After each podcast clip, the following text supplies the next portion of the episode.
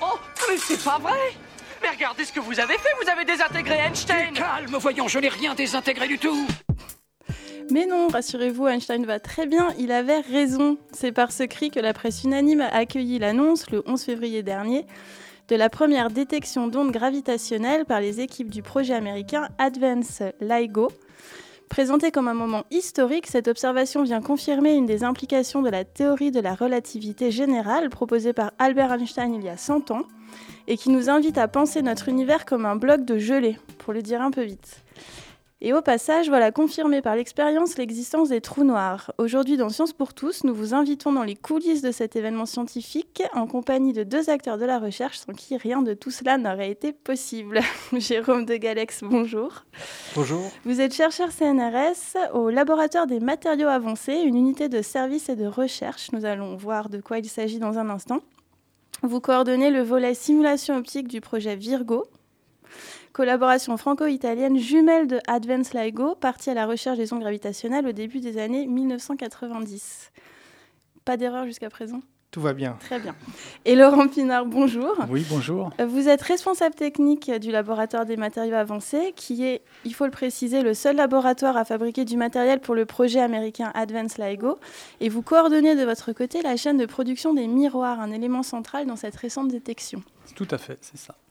Alors, à la poursuite des ondes gravitationnelles, c'est aujourd'hui dans Science pour tous, l'émission qui vous fait vivre la science avec ceux qui la font à l'Université Claude Bernard Lyon et ailleurs. Et en dernière partie d'émission, Alexena se demandera dans sa séquence Culture des sciences et alors.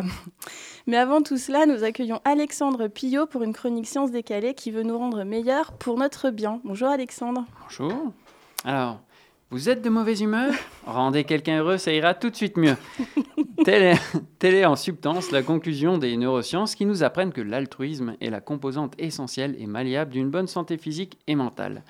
Depuis quelques années, les neurosciences se sont données pour mission de valider l'hypothèse dite du cerveau social. Notre cerveau serait ce qu'il est parce que nous sommes des animaux vivants en grand groupe et que la vie en société est la pression évolutive la plus importante que nous ayons rencontrée au cours de notre histoire. Pour le confirmer, elle regarde donc comment notre cerveau gère les comportements sociaux et comment ces comportements impactent à leur tour leur cerveau. Tout d'abord, l'altruisme, c'est quoi? Être altruiste, c'est agir pour le bien des autres, même quand nous ne retirons pas de bénéfices directs. En d'autres termes, faire le bien gratuitement. L'altruisme est donc associé à une autre faculté, l'empathie, comprendre ce que l'autre ressent, être capable de se mettre à sa place. On a longtemps cru que seule comptait la loi du plus fort et que l'empathie et la bienveillance sont juste des pratiques culturelles ou morales. Cela en réalité est faux. On constate par exemple que l'empathie n'est pas propre à l'espèce humaine. Une expérience menée par l'éthologue Franz de Waal sur des primates l'a révélé. Situation. Un panier de jetons verts et rouges. Si le singe choisit un rouge, il est le seul à recevoir de la nourriture en grosse quantité. S'il choisit un vert, cette nourriture est partagée entre son groupe et lui le sujet a volontairement choisi le jeton vert pour en faire profiter tous les autres. Le primate se soucie donc du bien-être d'autrui, il a cette capacité de compassion. Et c'est aussi valable pour de nombreuses autres espèces, principalement des mammifères, mais pas que. Cette expérience et bien d'autres ont amené les scientifiques à considérer l'empathie et l'altruisme comme des caractères importants dans l'évolution des espèces. Ce mécanisme de coopération permet à un groupe de mieux survivre, on retrouve ce cas avec des chimpanzés qui lèchent le sang des compagnons blessés par des léopards pour les soigner alors que cela ralentit l'avancée du groupe. L'hypothèse d'une empathie construite avec l'évolution se confirme quand on regarde le cerveau. Le docteur Roland Perron du Centre de recherche de neurosciences de Lyon fait partie de ceux qui ont étudié la réaction d'un cerveau en pleine empathie.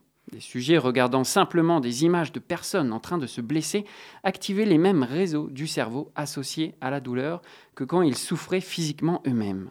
Et la douleur ressentie est d'autant plus forte que l'on est proche sentimentalement de la personne qui l'a subie. Alors en quoi est-ce utile d'avoir mal avec ou à la place de quelqu'un d'autre? Eh bien, un groupe de coopérateurs l'emportera toujours face à un groupe sans coopération. Et c'est communicatif. Si une personne intervient pour une autre, d'autres le feront plus facilement. Cette réciprocité indirecte, à savoir je vous aide pendant que d'autres vous aident, est une des formes de coopération liées à l'altruisme.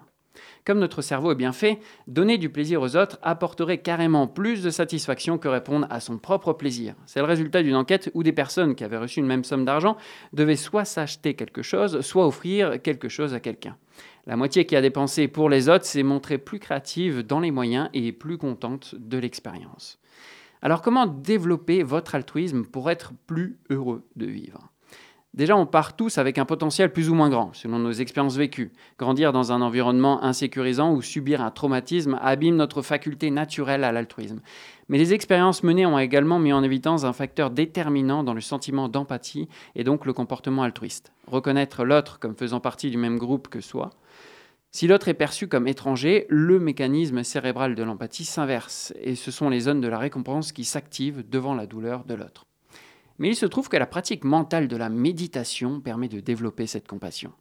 Des séances de méditation ont ainsi été données à des élèves d'une école primaire de Baltimore aux États-Unis, dans un des quartiers les plus violents du pays.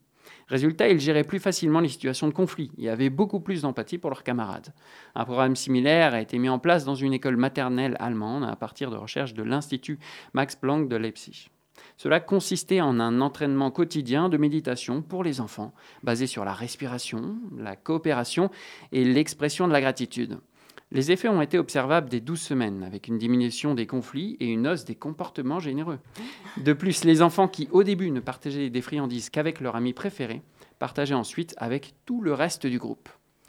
Des experts de la méditation, avec plus de 10 000 heures de pratique, se sont prêtés une analyse récente de leur activité cérébrale par les équipes de chercheurs en neurosciences. À la surprise générale, l'imagerie fonctionnelle a montré un changement euh, au niveau structurel des zones de la régulation et de concentration des émotions. Le centre de recherche a alors adopté un slogan Changez votre cerveau, changez le monde. Cette souplesse du cerveau a d'ailleurs un nom, neuroplasticité. il suffit seulement de 30 minutes de méditation par jour pendant deux semaines pour changer son cerveau.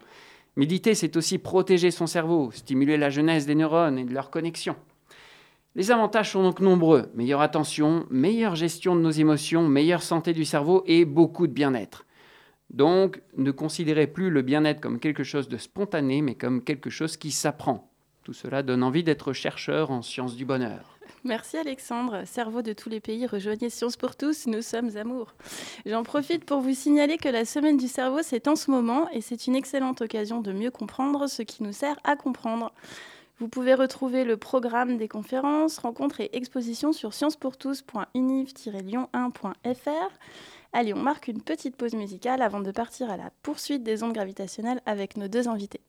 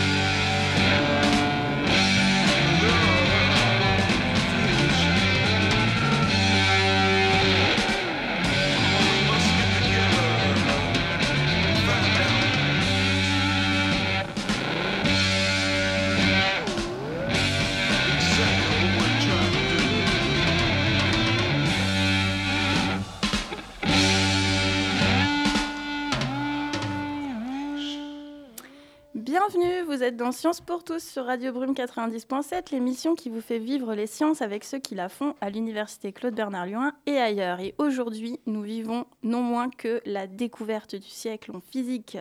C'est ainsi qu'ont été annoncées la, détection des, ondes gravitationnelles pour la première fois euh, de l'histoire de la physique, sachant que les ondes gravitationnelles sont connues sur le papier depuis la théorie de la relativité générale euh, d'Einstein, donc il y a une centaine d'années, et que les premiers aventuriers à s'être mis à leur recherche euh, expérimentale ont été, si je ne m'abuse, dans les années 1960 le courageux Joseph Weber, qui était un physicien expérimentateur et qui a été d'ailleurs euh, en but au scepticisme de nombreux théoriciens. Nous avons avec euh, nous aujourd'hui deux artisans de cette euh, découverte. J'utilise le mot artisan à dessein parce qu'ils font partie de ces gens qu'on voit rarement au premier plan quand il s'agit de, présenter ce genre d'avancée, mais pour autant ils ont joué un rôle clé dans la détection des ondes gravitationnelles car ils sont l'auteur euh, d'une partie du matériel de détection, les auteurs d'une partie du matériel de détection. Je commence par vous, euh, Jérôme de Galex. Donc, vous êtes euh, du laboratoire des matériaux avancés. Vous vous occupez plus particulièrement de simulation optique. Et ma première question va être très générale. Que s'est-il exactement passé le 11 février 2016 Qu'est-ce qu'on nous a annoncé exactement? Voilà, donc ce qui s'est passé, c'était surtout au niveau de la communication le 11 février. L'événement lui-même était euh, quelques mois plus tôt. Mais le 11 février, il y a eu plusieurs conférences de presse euh, sur différents endroits du monde, en particulier aux États-Unis et en Italie, deux lieux où il y a justement des détecteurs d'ondes gravitationnelles. Et il a été annoncé donc, pour la première fois la détection directe sur Terre des ondes gravitationnelles. Donc on a vu un événement particulier, en particulier la cohésion de deux trous noirs.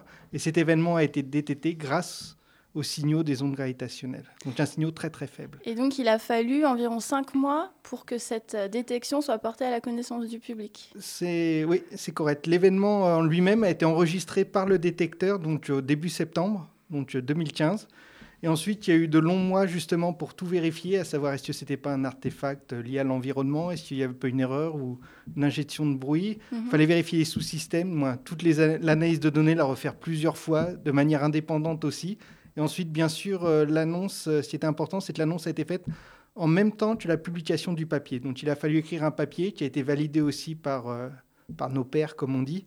Et donc le jour de la conférence de presse, le papier est aussi sorti. Parce il se peut que des fois, il y ait déjà eu certaines annonces, en fait, et les papiers à la fin ne sont jamais validés, et l'annonce euh, tombe un peu à l'eau. Mais là, en même temps, ils voulaient s'assurer que tout était, tout était prêt et que ça a été validé. Il y avait eu une première fausse alerte en 2014, où on avait annoncé la mm. détection d'ondes et où finalement ça a été infirmé? Même euh, Joe Weber lui-même avait aussi annoncé qu'il oui, avait dans les années 70. Des ondes. Donc, c'est déjà arrivé des, en quelque sorte des fausses alertes dont il ne fallait pas refaire ces précédents-là, justement, qui apportent un peu de mauvaise presse. En même temps, c'est comme ça, des fois, la science euh, avance. Mais là, il n'y avait pas d'échéance de temps où il ne fallait pas être pressé. Donc, ils ont préféré euh, prendre leur temps, tout assurer de ce côté-là.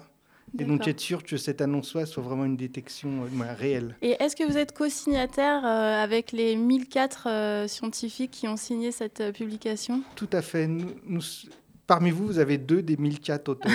Quel honneur Donc, deux pour mille, on a dans ce studio. Bah, c'est déjà considérable, hein, je trouve, deux pour mille des auteurs de cette découverte. Et euh, alors, vous, évoquiez, euh, vous, citiez le mot de sous-projet. Peut-être qu'on peut prendre une seconde pour expliquer à nos auditeurs comment fonctionne euh, un projet de cette envergure.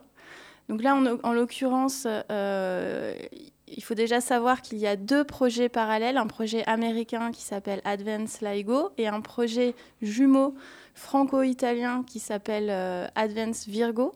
C'est correct. Voilà, chacun de ces projets étant découpé en sous-projets. On peut dire qu'un sous-projet, c'est une spécialisation. Et vous êtes chacun coordinateur d'un des sous-projets d'Advance Virgo. Laurent Pinard, je vous passe la parole. Oui, tout à fait. En fait, euh, ces projets sont. Il y a énormément de laboratoires qui travaillent dessus. Donc, euh, certains laboratoires ont des responsabilités dans certains sous-systèmes. Et donc pour, le, pour notre cas, euh, il y a une dizaine de sous-systèmes managers, c'est comme ça que ça s'appelle, et il y en a quand même deux au laboratoire, donc ça aussi c'est un point important. Donc euh, il y a Jérôme qui est sous-système, qui est responsable d'un sous-système qui valide, euh, disons, au niveau simulation et puis qui va permettre aussi de valider les, mesures, euh, le bon fonctionnement de l'interféromètre. Donc vous simulez les propositions techniques pour voir si elles vont, si elles donneraient les résultats escomptés. pour faire simple. Déjà, faut voir que pour construire ce genre d'instrument, part presque au début d'une feuille blanche, avec certaines contraintes techniques, soit la longueur des bras, du moins le budget. Et après, il faut commencer à faire un design, du moins, qu'est-ce que je peux mettre parmi ces contraintes en termes de miroirs, où les placer à quelle position. Après, quelle propriété doit avoir ces miroirs, justement, pour être le mhm. plus sensible. Et c'est la première partie du travail. Et après, on, a ces spécifications, ces sortes de cartes d'identité des miroirs, et donc on, les passe à Laurent en quelque sorte. D'accord. Et, après, là aussi, en fonction de, des résultats qu'on obtient expérimentalement, on peut prédire si l'interféromètre va bien fonctionner ou pas. Et ça, ça, ça permet de gagner du temps et de, éventuellement de, de, résoudre des problèmes avant qu'on les découvre euh, sur place. Et donc au niveau de l'autre sous-système dont le laboratoire avait la charge, c'était euh, le sous-système miroir. Et donc là, c'était un des sous-systèmes clés en termes de, budget, parce qu'il y a eu énormément d'argent qui a été mis sur cette partie-là. En, gros, un, cinquième du budget de Advance Virgo était pour ce sous-système. Et le but euh, de sous-système, c'est de euh, fournir à l'interféromètre, à la collaboration Advance Virgo, des miroirs qui marchent bien pour l'interféromètre, avec les spécifications qu'on a définies avec Jérôme et d'autres collègues. Et donc après, ben, il faut euh, acheter un bloc de verre suffisamment, suffisamment bon et, euh, pour permettre que la lumière soit, soit, le traverse sans perte. Après, nous, notre travail, c'est de réaliser des couches minces optiques dessus. Mhm. Avant de faire les couches minces, il faut polir la pièce aussi, j'oubliais. Et ça, c'est un des points très un point crucial parce qu'il fallait, en gros, par rapport à la première génération d'interféromètres, gagner énormément en termes de, de, qualité de surface. Et ça, c'était aussi un challenge. Euh, pour les gens qui réalisent ce polissage, c'est pas, pas nous, hein. on, est, on est incapable de faire ce genre de choses. Et après, il fallait réaliser le dépôt de couche mince qui va bien. Et ça, c'était notre travail. Donc, euh, c'est le, cœur de métier du laboratoire. Très bien. Ça fait plusieurs fois que vous mentionnez le terme d'interféromètre. Alors, on a fait un peu de progrès depuis la lunette de Galilée. Euh, on détecte les ondes gravitationnelles avec donc cet instrument, l'interféromètre. Euh, peut-être que vous pouvez nous décrire rapidement de quoi il est composé et comment il fonctionne pour qu'on comprenne bien l'importance des miroirs que vous fabriquez au laboratoire des matériaux avancés. Donc un interféromètre pour faire schématique schématique. C'est un instrument qui, utilise la lumière pour détecter des, des, variations de distance très très faibles. Donc là, en l'occurrence, c'est un laser Tout à fait. La source lumineuse est un laser. Justement, les interféromètres datent de plus d'aussi euh, de 100 ans. Donc au début, ils utilisaient des lampes, mais maintenant, on a des lasers. Donc c'est des sources de, de lumière qui ont des propriétés euh, très intéressantes parce que d'abord, elles sont très très stables. C'est une lumière aussi qui est très très pure qu'on connaît parfaitement, qu'on peut contrôler aussi, façonner. Donc ça, c'est très très important. Et cette lumière est donc injectée, dans, en l'occurrence, dans des tubes de plusieurs kilomètres de long, coincée en quelque sorte entre deux miroirs, et fait donc des allers-retours entre ces deux miroirs. Et une onde gravitationnelle qui va venir de l'espace, en fait, va quelque peu, un tout petit peu changer la manière dont la lumière se propage, et ça, on va pouvoir le mesurer. Donc là, euh, quand on parle de détection d'ondes gravitationnelles, concrètement, ça veut dire qu'on a repéré qu'il y avait un petit décalage au moment de l'aller-retour de la lumière qui était de l'ordre de, pour 4 km de distance, il me semble, de l'ordre de 1 moins 17 mètres, c'est ça? C'est tout à fait l'ordre de grandeur. On parle du, du, millième de la taille d'un noyau atomique. Donc il faut imaginer que le miroir minuscule, fait un minuscule décalage. Tout à fait. C'est pour ça que ça n'a pas été détecté aussi plus tôt. De moins, c'est extrêmement, c'est des, c'est des, comment dire, des échelles, on va dire, de distance extrêmement faibles et c'est tout un peu le challenge de la détection. Justement, le, le porte-parole américain avait dit qu'on avait construit la règle la plus précise au monde, justement de cette manière-là. Donc on a mesuré des variations de distance qu'on n'avait jamais pu atteindre euh, jusqu'à présent. Donc comme on dit, euh, plus de, de l'ordre de mille fois plus petit qu'un, la taille d'un noyau atomique. Et alors comment est-ce qu'on peut être sûr que c'est vraiment ça? Que c'est pas euh, une secousse due à un événement extérieur, que voilà, que c'est vraiment une onde gravitationnelle? Donc euh, oui, ça c'est ça fait partie justement des choses euh, des choses qu'il fallait vérifier. Comment on ne sait pas c'est lié, je sais pas, un bruit local? Parce que l'interféromètre en fait il peut mesurer euh, énormément de bruit parce qu'il est tellement sensible en fait tout à la fin fait du bruit et peut venir masquer ce qu'on cherche à détecter. Mais là une des preuves irréfutables, il y en a nombreuses, mais c'est déjà c'est pas un interféromètre qui a détecté cette fameuse onde, mais c'est deux séparés de 3000 km. Donc il y a deux détecteurs américains justement. Et euh, le fait qu'ils aient la même forme d'onde, ça prouve déjà que ce n'est pas un événement local. Donc ça doit venir beaucoup plus loin, parce qu'un événement local ne bah, peut pas faire euh, deux fois le même signal à 3000 km. Donc le même signal et un signal cohérent avec ce que la théorie prédisait. Voilà, une des autres, c'est oui, c'est exactement ce à quoi on s'attendait. De ce côté-là, il n'y a pas eu de surprise. Il y a aussi des, des modèles plus complexes, mais ça correspondait parfaitement à un phénomène justement de fusion de deux trous noirs. Et la forme d'onde, c'est ce qui était prédit euh, par la théorie de ce côté-là. Et quand est-ce que vous l'avez appris euh, que la détection avait été réalisée? Faut pas le dire ça, mais ah bah si, vous avez. Non, non en fait maintenant il y a prescription, mais en fait euh, donc dans la collaboration ça a été quasiment, enfin, dès, dès, dès la, la, détection de ce, ce, signal, il y a eu des soupçons enfin donc positifs dès, et dès donc en fait septembre. au niveau au niveau de la collaboration entre guillemets les 1000 les 1000 signataires de l'article, euh, tout le monde était au courant. Après, il fallait garder le secret euh, tant que vu, ça ne hein. soit pas validé, sachant qu'il y a Ouais. depuis, donc ça fait au mois de septembre jusqu'au mois de février, il y a eu des rumeurs et des rumeurs Et oui, c'est ce que j'allais vous dire. Il y a euh, des gens qui craquaient, qui, qui, qui voilà. disaient des choses sur Twitter et on se disait, bon, ils vont nous le dire ou ils vont pas nous le dire. voilà. Et donc, euh, donc il y avait des rappels à l'ordre des différents spokespersons euh, américains et, et italiens pour dire d'essayer de garder ça, mais c'est pas facile à l'heure actuelle avec tous les réseaux sociaux et, Bien sûr, puis et les Internet. De, de- de- de- Donc en, en gros, tout le monde le savait, mais euh, voilà, c'était officiellement euh, euh, validé le, le 11 février avec l'apparition de l'article. D'accord. Et est-ce que vous étiez content? Parce que tout le monde avait l'air tellement content. Alors je me suis dit. Non, non, on n'était pas content. C'est vrai, même Non. pas. Non, bah, en fait, si, je pense que Ça tous fait les gens 50 de la- ans qu'on les attend et vous êtes même pas un petit peu content. nous, nous, ça fait, enfin, au niveau du laboratoire, ça fait ben, plus de 20 ans qu'on est impliqué dans ce projet. Eh oui, donc euh, oui. voilà, c'est, on a commencé avec des, à faire des petits miroirs. Maintenant, on a fait des grands miroirs qui sont entre guillemets les meilleurs au monde de, de de- de- pour ce type d'application. Donc oui, c'était très positif. On Ouais, était ouais. très, tous très contents. Quand même une immense satisfaction. D'avoir parti- d'avoir participé ouais. Non, moins d'avoir découvert en premier. Après, oui, tant mieux. En plus, on a participé, mais euh, c'était. Euh, je dis pas que c'était une longue attente parce qu'on est toujours occupé. et On voit pas jamais ça comme une attente, ni même euh, comme peut-être un soulagement, mais ça, ça fait du bien parce que même au début, on n'y croyait pas trop. Moi, ça fait, c'est un peu surréaliste quand on est dans ce contexte-là depuis plusieurs Mhm. années. Là, de se dire, ça y est, il y a eu la première détection. Ouais, ouais, on a encore un peu de mal à réaliser. Surtout que, enfin, au niveau, au niveau français, il y avait pas mal de, enfin, ces projets étaient un peu décriés à force que, ben voilà, c'est- on dit, la première, la première génération devait peut-être trouver quelque chose et on n'a rien trouvé. Donc les gens qui financent et qui nous supportent, il y a d'autres laboratoires qui étaient, qui, qui ont d'autres projets et qui trouvaient qu'il y avait de l'argent qui était euh, Mhm. mis un peu euh, dans des projets qui n'allaient pas aboutir. Donc là, maintenant, c'est et c'est pour ça que ça peut c'est, bien pour éventuellement le futur parce que maintenant on a, on a un peu des billes pour pouvoir euh, Continuez à développer, continuer à développer projets. ça, voilà. On lance une pause musicale et on parle miroir et interféromètre juste après.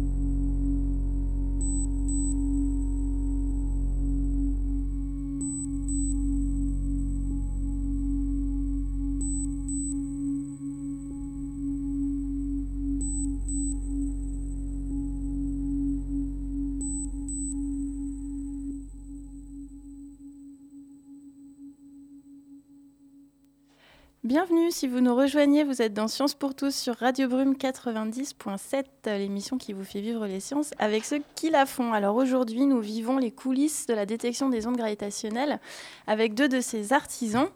Et le terme artisan n'est pas choisi euh, au hasard, ils vont maintenant nous expliquer comment concrètement on conçoit et on fabrique euh, un élément clé de l'interféromètre qui a détecté ces fameuses ondes gravitationnelles. Et cet élément clé, c'est le miroir. Je me tourne vers euh, Laurent Pinard. qui est donc responsable technique du laboratoire des matériaux avancés, avec une petite question toute simple, ou peut-être pas. Qu'est-ce que c'est qu'un miroir pour un scientifique? Alors, un miroir pour un scientifique. Euh, déjà, un miroir, c'est pas comme les miroirs dans votre salle de bain, parce que euh, il faut que pour ces pour que ces détecteurs d'ondes gravitationnelles marchent, on ait un composant, donc le miroir, qui perde le moins de lumière quand un laser lui. Donc c'est comme le principe d'une surface réfléchissante. Simplement, on veut contrôler comment elle réfléchit. Voilà, c'est-à-dire que comme Jérôme le disait tout à l'heure, euh, on utilise un laser qui est, une, qui est monolongueur d'onde, c'est-à-dire qui a une fréquence une fréquence de, bien particulière et on, on, se, on, se, débrouille à ce que le, composant réfléchisse, euh, disons 100% de cette lumière à cette longueur d'onde-là. Le reste euh, des longueurs d'onde, on s'en fiche un peu. Donc on a une bande très très fine de, de réflexion. Alors par exemple, si vous faites un miroir infrarouge et que moi je suis devant, je ne me verrai pas réfléchir. Non, Quasiment pas, très très peu, parce que bon, il y a des petites, euh, c'est pas c'est pas quelque chose qui est, c'est pas un créneau, hein, il y a des petites interférences, comme on appelle des petites interférences. Donc vous allez voir un peu de reflet, mais vous allez, c'est quasiment. Ça sera pas une surface réfléchissante. C'est comme si euh, si le s'il y avait pas de traitement dessus, euh, on, verrait de la même façon, quoi. C'est à peu près quelques pourcents de réflexion. Et donc comment on contrôle ces paramètres de, réfléchi de réfléchissement et, de réflexion, de réflexion tout simplement. Eh ben, pour ça, en fait, donc on dépose pour pour faire ça, on dépose des on dépose des couches minces. Voilà, c'est voilà, ce que c'est ce que nous faisons au laboratoire. Alors les couches minces, quand on dit mince, c'est des choses qui sont de l'ordre de quelques centaines de nanomètres, donc 10-9 mètres, 100 multiplié par 10-9. Donc c'est relativement fin, c'est pour ça qu'on parle de couches minces. Relativement, c'est-à-dire qu'on peut descendre encore plus bas Oui, il y a des couches de quelques dizaines de nanomètres ou quelques, quelques, quelques, quelques atomes d'épaisseur. Mais bon, nous, pour, faire ce genre de composants, c'est des couches qui ont de l'ordre d'une centaine de 200 nanomètres et on en empile un certain nombre. On calibre les épaisseurs de ces couches et on doit en empiler, euh, disons, entre 40 et 60 couches pour arriver à la réflexion souhaitée. Et donc, euh, la réflexion, c'est un, point, mais aussi il faut que la couche mince, disons qu'elle soit la plus parfaite possible, c'est-à-dire qu'elle ne génère pas de, de, de pertes en termes d'absorption. Donc ça, c'est les deux. Il y a l'absorption et la diffusion. L'absorption, c'est lié au matériau qui absorbe de la lumière, donc il va chauffer. Ça va chauffer le composant, donc ça, c'est très, très mauvais pour euh, le fonctionnement une fois de, C'est ce qu'on appelle le bruit thermique C'est la même chose ou pas tout à fait? Non, c'est pas la même chose. Un autre, c'est un, autre, c'est un autre paramètre, ça. De... Oui, le bruit thermique, c'est autre chose. C'est l'agitation, on va dire, des petites molécules. Et l'effet, que, l'effet d'absorption optique, c'est simplement où une partie de la lumière se fait absorber, convertie en chaleur. Et là, il peut y avoir des phénomènes d'expansion thermique, choses comme ça. C'est en fait, ça défocalise en quelque sorte le faisceau. Ça change les propriétés optiques, ou comme par exemple les rayons de courbure. Et oui, donc on a après besoin de mettre des, des lunettes à l'interféromètre en quelque sorte pour qu'il revoie clair. Très bien, merci pour cette précision. Et donc, euh, là, une autre propriété qui est liée essentiellement, enfin, aux couches minces, mais essentiellement aussi à la qualité du, substrat, c'est-à-dire sur le, morceau de verre sur lequel on dépose les couches minces, c'est la diffusion. Et en fait, c'est lié aux petits défauts qu'il peut y avoir en surface. Donc des petits trous, des petits... Voilà, nous, on, travaille donc en salle blanche pour chasser, entre guillemets, la poussière. Mhm. Euh, parce que si vous avez une poussière sur la surface, ça va générer de la diffusion. Donc, euh, et, le, et, le, but, c'est que euh, toute la lumière qui arrive sur, sur le, miroir soit réfléchie euh, dans la bonne direction et qu'on ne perde pas de quelques photons et, euh, parce que ça, ça, génère des pertes euh, au niveau de l'interféromètre et l'interféromètre ensuite est moins sensible. Alors dit comme ça, ça a l'air tout simple. c'est simple, mais après il faut le réaliser. C'est difficile à faire. Vous êtes le, le laboratoire des matériaux avancés et, un des seuls laboratoires du monde à faire ce, ce type de miroir? Euh, maintenant, je pense oui. il y avait on avait des collègues euh, australiens qui ont fait une partie des composants pour les interféromètres Advanced LIGO, pas les, composants principaux hein, qu'on a réalisés nous, c'est-à-dire les, miroirs de la cavité de l'interféromètre. Mais euh, maintenant, d'après nos informations, cette activité-là est en train de s'arrêter chez eux. Donc, on, peut dire qu'on est les seuls. La preuve aussi, c'est que on est en train de réaliser les, les- les miroirs pour le, le- le nouvel interféromètre qui est en train d'être construit au Japon. Et euh, voilà. Donc, en gros, tous les miroirs qui sont utilisés dans les interféromètres euh, aux quatre coins du monde ben, seront, utiliseront les miroirs faits au laboratoire. D'accord. ah oui. Et alors, est-ce que c'est de la recherche ou de la recherche et développement, Jérôme de Galex? Cette question est pour vous. Donc, si Déjà, est-ce qu'il y a une différence entre recherche et on- recherche et développement On peut, on peut sembler qu'il y ait une activité de production, à savoir euh, produire des miroirs, ben, rajouter ces fameuses couches aux miroirs. Mais avant, il y a eu aussi euh, près de 10 ans en fait, justement, de recherche pure, à savoir quels matériaux mettre sur le miroir, comment configurer même la machine de dépôt pour accepter des pièces de grande dimension. Donc il y a toute une partie aussi recherche avant d'arriver à ces couches justement qui peuvent réfléchir 100%. Moi, c'était pas donné dès le départ que c'était possible d'avoir de telles performances. Et ça, vous le faites comment? Par la simulation? Hmm, Il y a beaucoup de- d'essais et d'erreurs, on va dire. La simulation, elle marche jusqu'à un certain point, mais quand on commence à atteindre des niveaux de précision en fait très très bas, il faut faire une pièce généralement une pièce à l'échelle. Et c'est ça vraiment qui nous dit si on a atteint les performances. Et l'échelle, justement, c'est de quel ordre de grandeur? Moi, quand on parle de l'échelle, c'est est-ce que par exemple j'ai cette absorption qui est pratiquement nulle sur le miroir Est-ce que j'ai bien ces propriétés, on va dire, qui réfléchissent 100% de la lumière C'est justement, euh, c'est ça qu'il faut tester au bout d'un moment. On sait des fois sur quels paramètres jouer, mais on peut avoir des surprises justement à ces niveaux de, précision, justement, quand, on parle des couches minces, oui, typiquement, on, peut mettre plusieurs, euh, centaines de comme disait Laurent. Il faut que ce soit justement, des fois, la pression, c'est de l'ordre du nanomètre. C'est-à-dire qu'il ne faut pas que les couches dépassent soient trop Et comment courtes on trop atteint une précision de l'ordre du nanomètre? On Oui. m'appelle euh, in situ, c'est-à-dire au niveau de la machine de dépôt, on fait des contrôles pendant que le- la couche mince se dépose et euh, qui nous garantissent. euh, puis après aussi, on a, on a des moyens de, autres de, de vérification après. Et en, en fait, la machine a été conçue pour qu'elle soit la plus stable possible dans le temps. Et euh, ça, ça, on est en train, on continue, comme on parlait de recherche et développement, on continue à améliorer, à essayer d'améliorer en mettant un autre type de contrôle en ce moment dans, notre machine. Euh, ça, c'est le sujet d'une thèse qui est en cours. Mais euh, voilà, on est obligé d'avoir des moyens à l'intérieur de la machine qui nous disent qu'on a déposé la bonne épaisseur. Et on les multiplie comme la machine est relativement grande en termes de dimension. Elle fait en gros 10 mètres cubes de volume. Donc, ce n'est pas une petite machine. C'est pour ça qu'il y a un, gros bâtiment autour pour pouvoir l'accueillir. Et, euh, donc, euh, ces moyens euh, qui sont multipliés, ça nous permet d'avoir un peu de moyenne, de moyenner un peu les effets, de, de- contrôler au mieux possible ce qu'on réalise à l'intérieur. Parce que le problème, c'est que si on n'avait aucun moyen, si on fait juste, par exemple, au chronomètre, c'est- il y a peu de chances que ça, Oui, que ça, que ça marche. Alors cette fameuse machine, euh, nos auditeurs peuvent la voir sur euh, le site Science pour tous. On a eu la chance de la, de la voir Oui. de nos yeux. Et vous nous disiez que euh, le bâtiment avait été construit autour. C'est une ça- manière de c'est- voilà, parler c'est une manière de parler, mais en vrai gros, elle est à peu près au centre du bâtiment.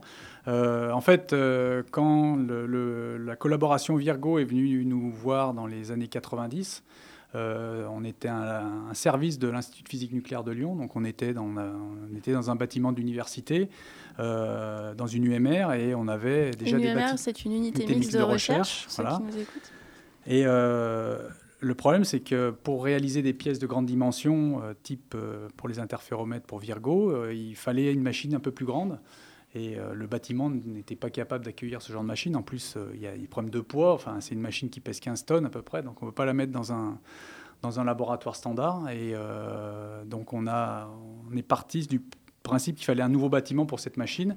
Et on- comme il y avait un bâtiment qui était libre, euh, c'était un anci- ancien accélérateur, un, ancien synchrocyclotron, euh, on nous a dit, ben, il y a un bâtiment libre, si vous voulez, c'est ici. Donc, on a dit OK. Donc la machine a été faite uniquement pour cet usage. Elle est- c'est grâce au projet Virgo qu'on a pu la, concevoir et la payer. Donc c'est vraiment le, projet Virgo qui a permis de, financer ça et de financer aussi le bâtiment. Donc en fait, il y a un gros investissement qui a été fait à- localement à Lyon par le projet franco-italien pour euh, avoir une, une infrastructure pour, pour réaliser des miroirs pour l'interféromètre. Donc je rappelle que Virgo, c'est un projet donc franco-italien dont les deux. Ah, euh, Au, au départ, parce que maintenant, c'est vrai que Il y a des Allemands aussi? Non, Euh, il me semblait qu'il y avait des Allemands dans l'équipe. euh, Non, non, il y a polonais, une petite contribution de la Pologne, de la Hongrie et aussi assez importante des Pays-Bas. Ah, d'accord, très bien. Autant pour les moi. Allemands, ils sont plutôt avec les. Enfin, ils travaillent un peu consort avec les Américains. D'accord, Très bien. Et donc depuis 2007, euh, LIGO et Virgo ne sont plus concurrents, si je puis dire, puisqu'ils mettent en commun leurs données. En tout cas, sur le papier, c'est comme ça que ça fonctionne. Tout, tout à fait. Donc, euh, ce qui sort de l'interféromètre, c'est-à-dire le flux Oui. de données, oui, oui, est accessible à tous les gens de la collaboration Voilà. qui s'appelle LIGO Virgo. Et c'est pour ça aussi qu'on est auteur, du moins en partie du papier. Parce- du papier, ouais. Même si la, la découverte elle-même s'est faite sur les détecteurs américains, ceux qui ont enregistré le signal, l'annonce a été faite par la collaboration de LIGO Virgo. Car on a les Européens ont aussi, moi, les Français ou Italiens, dans ce cas-là, les gens de Virgo ont aussi énormément contribué au niveau de l'analyse de données. Oui, alors ce qu'il faut quand même dire que Flûte, les Américains nous ont piqué la découverte, mais en fait, euh, c'est pas de chance. en- le projet euh, Advance Virgo est en cours de d'upgrade, comme vous dites, donc de, passage à l'étape d'après. Je vous laisse Oui. me corriger, Jérôme de C'est quand même. euh, non, non, la- l'annonce a été faite euh, des deux côtés de moi. C'est une découverte euh, américaine, franco-italienne du moins. Et européenne aussi. C'est pas. Il y a- C'est juste été enregistré sur les détecteurs américains, mais Ça a l'annonce de un la peu découverte. des dents quand même, la manière dont ça a commune. été annoncé. Non? Non, non, c'est non, non, ça a bien été dit. Même du côté américain, c'est une annonce commune, euh, LIGO Virgo. Bon, je fais pas de mauvais esprit alors. Mais donc du coup, pourquoi pas Virgo? C'était ma question. Pourquoi euh, c'est euh, LIGO qui a, qui a détecté? Car les interféromètres oui, de LIGO ont à peu près euh, un an d'avance. Et donc, eux, c'était leur première prise de données. Donc, même s'ils n'ont pas la, sensibilité euh, limite ou qu'ils auraient pu avoir au niveau du design, ils ont déjà réussi à détecter. Et nous, pendant ce temps, on est en train justement euh, d'améliorer euh, le détecteur Virgo. Donc, il y a eu une première génération qui s'appelait justement une sorte Virgo 1. Et là, cette génération, ben, cet interféromètre s'est arrêté il y a 3 ou 4 ans. Et l'infrastructure est restée la même, mais tout a été changé, des miroirs, du laser. Et là, justement, on commence à, finir la construction de cette deuxième phase, qui s'appelle Advanced Virgo. Et justement, là, on est encore dans la phase, en gros, on finit l'installation et la phase de débugage. Donc, normalement, pour la prochaine prise de données, ça devrait être commune américain et euh, ouais, LIGO et Virgo en même temps. Et vous avez déjà une date? La prochaine prise de données, c'est à l'automne de cette année. Très bien. Et euh, comment est-ce que vous travaillez avec les, les théoriciens, si je puis dire, les gens qui font l'analyse de données, l'astrophysique? Est-ce que vous avez des contacts? Est-ce que, enfin voilà, comment comment ça fonctionne, Jérôme de Galex? Non, honnêtement, c'est assez découplé. C'est deux mondes euh, assez séparés de moi. Les gens qui sont un peu les mains dans le cambouis ou sur le détecteur, ont leurs propres problèmes, et les gens qui viennent juste euh, traiter la- les données justement qui sortent de cette euh, boîte noire, une sorte de microphone à espace-temps, et ils savent pas toujours, euh, oui, comment, qu'est-ce qu'il y a dedans, mais c'est pas non plus, euh, on va dire, leur spécialité. Donc, euh, mais ils font confiance aux, aux expérimentateurs pour leur sortir quelque chose qui a pas de bruit, et qui détecte vraiment ce que ça doit Et vous détecter. vous parlez régulièrement? Non, pas du tout? Vous avez Si, pas si, un on point- se, si, si, on, se- on se voit déjà à toutes les conférences communes. Si, si, on sait quand même à peu près comment ça se passe. Et, et bien sûr, les gens qui font l'analyse de données, on va dire, sont très à l'écoute du détecteur pour savoir est-ce que- quelle est sa sensibilité, quel type de bruit il y a dans le détecteur. Tu peux venir masquer, donc il faut quand même, euh, on va dire, connaître un minimum, surtout connaître les limites du détecteur. C'est pour ça que comme on a beaucoup de conférences communes, on arrive quand même à suivre ce qui se passe, on va dire, dans, dans l'autre partie euh, de cette recherche. Et est-ce que ça vous intéresse? Laurent Pinard, c'est à vous Ou est-ce que c'est finalement de peu d'importance par Que- rapport à l'objet de votre c'est- propre c'est recherche c'est deux mondes un peu découplés. On essaye de comprendre, mais on n'est pas vraiment spécialiste. Euh, Nous, on est plus, euh, comme disait Jérôme, les mains dans le cambouis. euh, Et c'est vrai qu'on est, c'est pas trop notre domaine. Donc, euh, par contre, la- ce- par exemple, ce qui est sorti de la, détection qui a été annoncée en février, le fait que ce soit deux trous noirs qui, qui, qui- qui fusionnent et qui génèrent ce bruit, euh, qui génèrent ce signal, euh, bon, ça c'est intéressant de comprendre comment on est arrivé à, trouver cette conclusion par rapport au signal mesuré. Donc ça, c'est voilà. Mais par contre, on est, enfin personnellement, Jérôme peut-être un peu moins, mais je suis un peu ignorant dans ce dans ce domaine. Et euh, à l'inverse, euh, quand vous travaillez sur des nouvelles couches minces, euh, les, nouveaux miroirs, est-ce que vous, pouvez trouver expérimentalement des choses qui ont besoin après d'être travaillées d'un point de vue théorique? Vous avez des allers-retours avec des équipes là-dessus? Jérôme de Galex Oui, on en a, du moins surtout au niveau de l'Université de Lyon 1 avec l'Institut, par exemple, Lumière Matière. C'est vrai, ils ont un pôle simulation de sorte numérique des. Comment le verre qu'on utilise justement, qu'on dépose, en fait, il s'arrange et il a les propriétés qu'il a maintenant. Donc il y a aussi une partie euh, théorique, sachant que ça reste quand même, on va dire, assez hypothétique. Des fois, on ne travaille pas sur, euh, forcément sur les mêmes échelles de temps ou sur les mêmes phénomènes. Donc c'est pas évident de lier euh, ce qu'on mesure, nous, physiquement, avec les modèles du, verre, par exemple, tel qu'on l'a maintenant. Donc on essaye de faire cette synergie, mais ça, demande pas mal de travail. Donc on, on, a quand même, on commence à avoir des résultats. Donc c'est une collaboration qui est, qui est, assez récente, du moins par rapport à l'échelle des ondes gravitationnelles.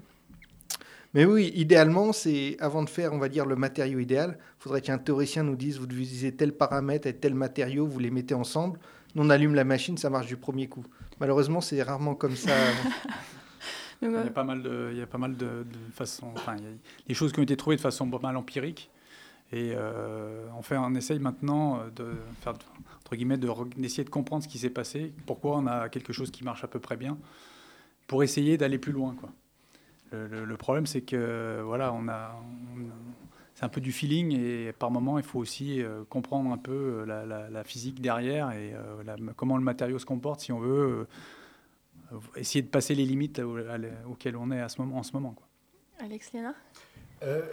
Est-ce que vous avez eu une idée pour abonder dans cette discussion Est-ce que vous avez une idée du, du, du, du potentiel final de, de cette technologie? C'est-à-dire le bout. Est-ce que, est que vous vous en voyez le bout? Et à ce moment-là, est-ce que c'est le cas? Et est-ce qu'à ce, à ce moment-là, il faudra imaginer un autre procédé, une autre technologie radicalement différente?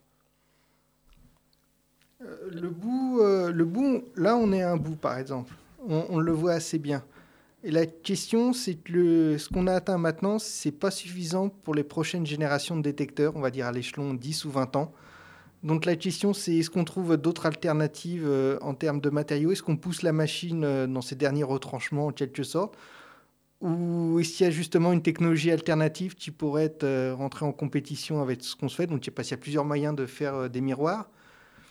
Jusqu'à présent, c'est assez difficile à, répondre. Donc, on explore aussi d'autres voies, justement, pour faire, euh, pour faire les dépôts de couches minces, qui n'ont pas donné des performances, on va dire, aussi bonnes. Et surtout, un des gros problèmes, c'est qu'on cherche à faire ça sur des grandes dimensions. Et c'est peut-être là où c'est la plus grosse difficulté, à savoir des technologies assez récentes. Généralement, ça fait juste des petites tailles, peut-être un dixième de ce qu'on doit faire, justement, pour les interféromètres. Donc, euh, on explore, on reste ouvert, on va dire, à d'autres stratégies, savoir euh, la machine de dépôt telle qu'on l'a est-ce qu'on on espère qu'il va pouvoir fonctionner pour d'autres générations? Est-ce que c'est possible C'est pas possible. Moi, on teste d'autres choses. On... Là, il y a une partie oui, exploratoire assez importante, euh, sachant qu'on n'a pas, il n'y a pas de réponse, réponse, claire ou un chemin, euh, on va dire, tout euh, pavé de lumière euh, qu'on doit suivre euh, idéologiquement ou moins juste bêtement. Oui. Laurent Pinard, vous souhaitiez ajouter quelque chose? Oui, en fait, ça dépend aussi de. Il y, y, a déjà des discussions euh, au niveau américain, même au niveau. La semaine dernière, on avait une réunion là-dessus au niveau franco-italien, enfin au niveau de Virgo, pour essayer de voir, avant de, les troisième générations de détecteurs, s'il ne peut pas avoir un Advance Virgo ou l'AIGO Plus ou Plus Plus avec, euh, en essayant de pousser, comme disait Jérôme, la technologie actuelle, et donc avoir des miroirs plus gros. Euh, ça, on peut, on peut continuer à le faire dans notre machine, avec des matériaux éventuellement un peu meilleurs, mais euh, il y a potentiellement une suite euh, à moyen terme euh, par rapport à ce qu'on fait là. Après, effectivement, il y a d'autres... euh, pour les, troisième, la troisième génération, il y a beaucoup d'incertitudes sur quelle technologie utiliser, qu'est-ce qui sera le mieux. Et peut-être qu'on aura la limite au niveau de notre, notre machine de dépôt, là, à ce moment-là. Et dans ce cas-là, vous construirez un autre bâtiment avec une autre machine Alors là, il euh, faudrait qu'il y ait beaucoup de millions d'euros parce que en ce moment, c'est pas trop au niveau de la, au niveau de la recherche française. C'est pas non, oui. voilà. Après, quoi qu'il arrive, le, le, les, les, futures générations de détecteurs sera des projets européens. Donc, euh, ça sera plus franco-italien avec deux pays. Enfin, c'est plus possible. Quoi. En plus, vu les budgets, euh, c'est plus, euh, c'est plus de 3, 200 millions d'euros, c'est un milliard d'euros. Donc, euh, voilà. Oui, un, on est à une autre échelle. Voilà, les échelles sont plus les mêmes. Très bien. On marque une petite pause musicale avant de retrouver nos deux invités et Alex Léna pour la séquence Culture des sciences de fin d'émission.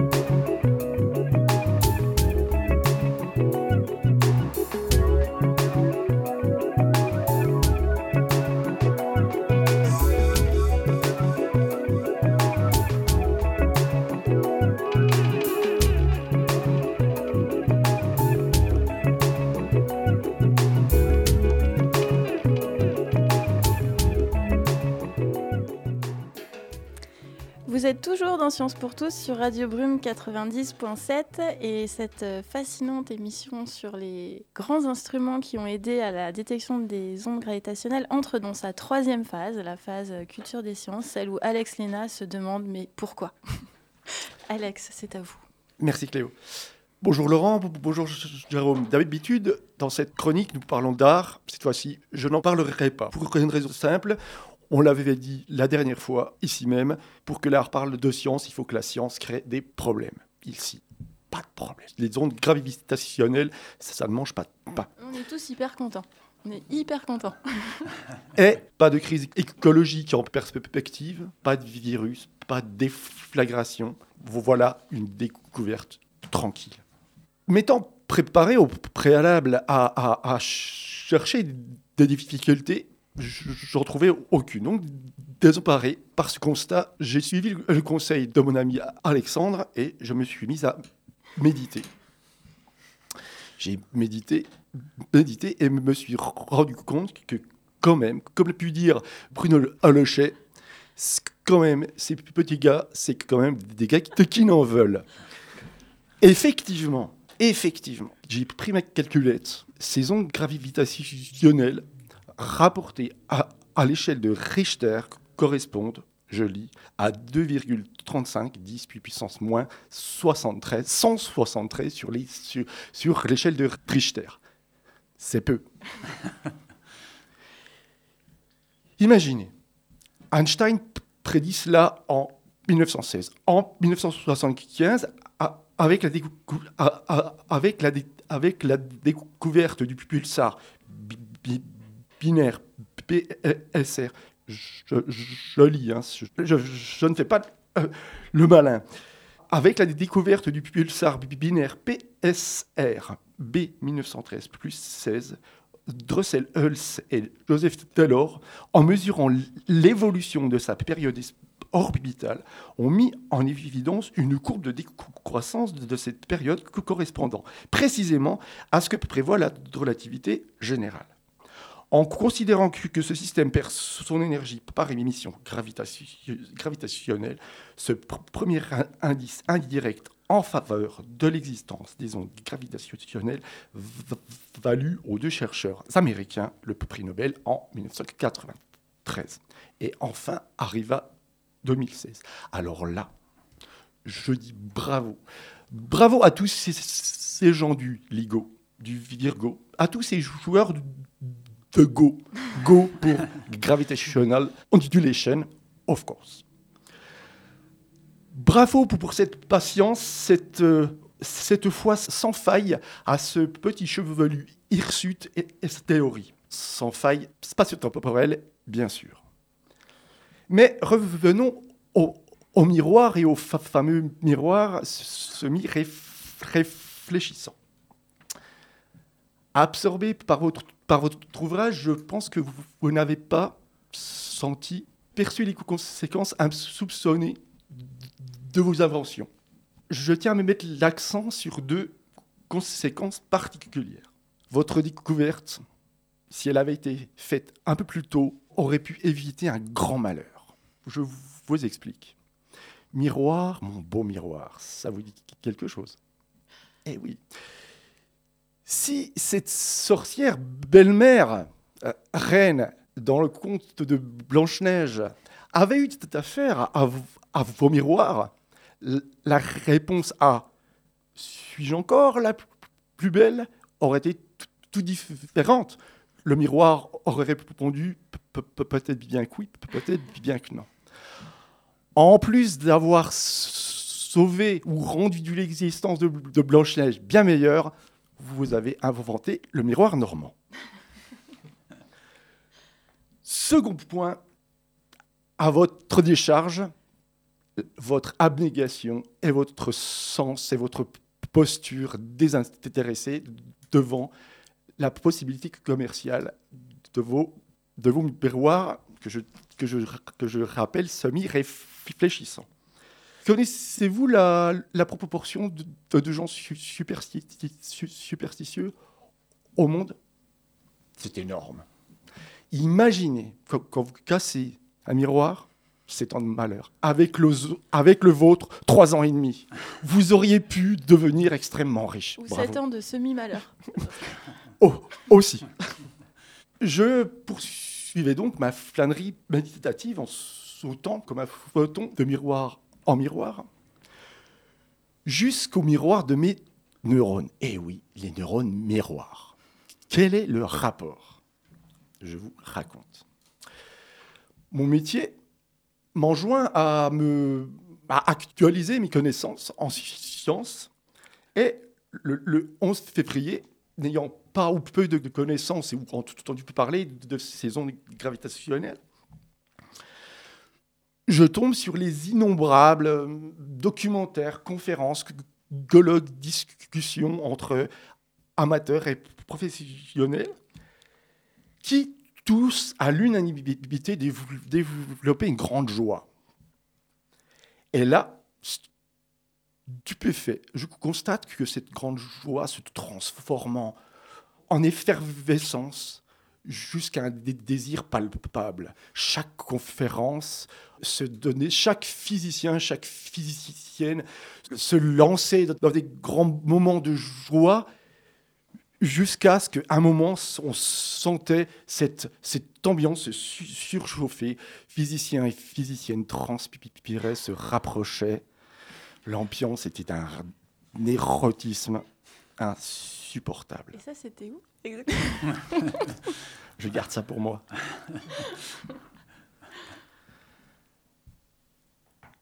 D'ailleurs, à ce titre, je pense qu'à l'issue du 11 février euh, et dans une vingtaine d'années, je pense que vous allez avoir l'occasion de, de- de voir une nouvelle génération de physiciens et de physiciens, physiciennes et physiciens euh, frais et rigolards. Ainsi, sans m'en rendre compte, j'ai sen- senti aussi perler sur mon front les gouttes du désir. Je lorgne, non sans concupiscence, du côté de, ma, voisine, qui, à ce moment, affairait à sa prochaine émission de Science pour tous, regardait un reportage décrivant l'influence de l'holoturie, des abysses, le concombre, le fameux concombre des mers profondes, de l'influence de l'holoturie, donc des abysses, sur l'encéphalite spongiforme de la vache. Alex, vous n'avez pas le droit de dire que je, te- je regarde des vidéos au travail. C'est très, c'est très laid. D'ailleurs, ce sera vilain. notre prochain su- su- sujet. J'arrive à la fin. Je remarquais de suite à son regard absorbé par ce fabuleux animal, l'auturie, pas la vache, qu'il fa- fallait que je passe mon chemin. Rasséréné, je, je me replongeais dans mes réflexions gravitationnelles. Et c'est là, à ce moment, que je comprenais qu'il s'était passé quelque chose d'important. Mes neurones miroirs m'avaient joué le tour de l'empathie. Je comprenais que j'avais ri parce que vous aviez ri. J'étais joyeux parce que vous l'aviez été. J'ai senti le désir monter parce que le vôtre montait. Mais en aucun cas parce que j'avais compris quoi que ce soit ce que vous aviez dit. Bref, j'ai éprouvé tout cela, mais sans savoir pourquoi. Ma question, de quoi aurais-je dû être joyeux? Que s'est-il passé dans l'esprit du physicien à ce moment-là? Ce qui s'est passé le jour euh, du fameux 11 février, c'est beaucoup de stress. Parce que l'annonce, de toute façon, on la connaissait déjà avant. Mais si c'est ce qu'on a eu, oui, quand il y a eu l'annonce, on va dire qu'on l'a eu, on va dire- pas d'une voix directe et qu'on devait garder pour soi. Oui, c'est d'abord l'étonnement, c'est vrai. Moi, ça arrive presque trop tôt. On s'y attendait pas parce qu'on n'était pas du tout dans cet état d'esprit-là. Donc c'est un peu ça, euh, oui. Mais juste comme j'ai le micro pour rebondir, euh, et c'est c'est vrai en plus, il faut savoir, un autre avantage du miroir euh, semi-réfléchissant, il est deux fois moins cher. c'est pas vrai. Si, si, c'est vrai, parce que c'est deux fois moins de dépôt dans la machine. Que de bénéfices. Ah oui. Mais pour euh, reformuler la, la- la question d'Alex, si je l'ai bien compris, c'est effectivement nous, grand public. Alors c'est vrai que on entend onde gravitationnelle, c'est un peu abstrait pour sortir d'emblée les cotillons. Du coup, comment euh, est-ce qu'on s'associe? D'ailleurs, vous vous le disiez vous-même. euh, que les aspects euh, astrophysiques, théoriques sont peut-être un peu ardus à première vue, etc. Comment est-ce qu'on s'associe à la au fait d'être content d'une découverte comme ça? Comment est-ce qu'on sait que c'est vraiment important?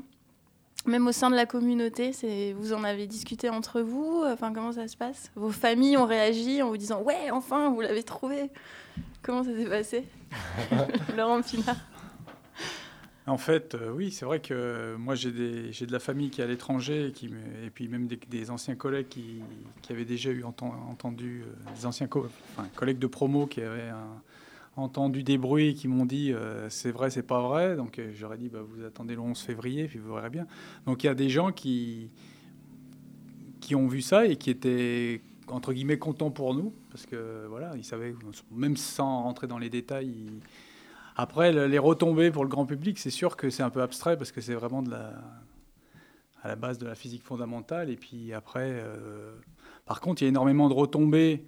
Euh, ben, par exemple, rien que pour le labo, euh, ça nous permet d'avoir un rayonnement encore un peu plus grand parce que voilà, on a, participé vraiment physiquement à cette découverte puisqu'on a réalisé quelque chose de matériel. Et l'avantage de ce, genre de grand projet, même si c'est de la physique fondamentale, c'est aussi d'amener la technologie encore de, plus en plus, de plus en plus loin, essayer de passer des barrières qui avaient été... Sans ces projets, on n'aurait jamais réussi, à faire ce genre de composants actuellement. Donc euh, voilà, c'est des retombées. Après, c'est vrai que c'est un c'est un petit milieu, il euh, n'y a pas, voilà, il a pas des. Oui, parce qu'il y a des gens, je pense, qui ont dû dire ah bon, on les cherchait. Première nouvelle. il y a, aussi l'aspect du, du, que, c'est une nouvelle, euh, euh, c'est un nouvel indicateur. Il y a les, on avait les ondes électromagnétiques, les neutrinos, les, les, les, les rayons cosmiques. Maintenant, on a un autre proxy, on a une autre, euh, une, autre approche, et cette, cette, approche nous rapproche du Big Bang. On n'est pas dans le cadre de la lumière. Hmm. Ah bah c'est un autre, euh, disons, c'est un, c'est une autre, euh, un, autre indicateur envoyé par l'espace qui nous permet de détecter des choses, détecter des, choses, des événements violents et d'essayer de, comprendre ce qui s'est passé, même jusqu'à jusqu'au premier moment de l'univers. Qu'est-ce qu'on peut en faire? Est-ce qu'on sait déjà, euh, même si on savait que c'était prédit, même si on savait qu'il y, avait, y avait des preuves indirectes, mais maintenant on, les observe, on va les observer mieux. Qu'est-ce que, est-ce qu'il n'y a pas désormais une effervescence dans les possibles en fait, au niveau de comme, le disait même dans les conférences de presse qui, qui ont eu lieu, euh, c'est début d'une nouvelle ère, l'astronomie gravitationnelle. Euh, on va être capable, le, ce qui s'est passé, la coalescence de trous noirs, il n'y a que euh, en détectant des ondes gravitationnelles, on est capable de, les détecter, de voir que ça s'est passé réellement. Les ondes électromagnétiques ou autres, ça, ça il n'y a, aucune, aucune émission de ce genre de, d'ondes. Donc les gens sont, disons, tout, tout, émoustillés de pouvoir, euh, euh, de pouvoir vraiment faire de la nouvelle physique, une nouvelle physique, quoi. Bah, on suivra tout ça euh, avec vous dans les, prochains temps, quand Advance Virgo aura redémarré. Merci d'être venu nous raconter tout ça. Alors j'en profite, puisqu'on peut mettre son grain de sel, pour, euh, parce qu'une fois n'est pas coutume, je suis la seule représentante de la genre féminine autour de cette table. D'habitude, nous sommes plus paritaires qu'aujourd'hui.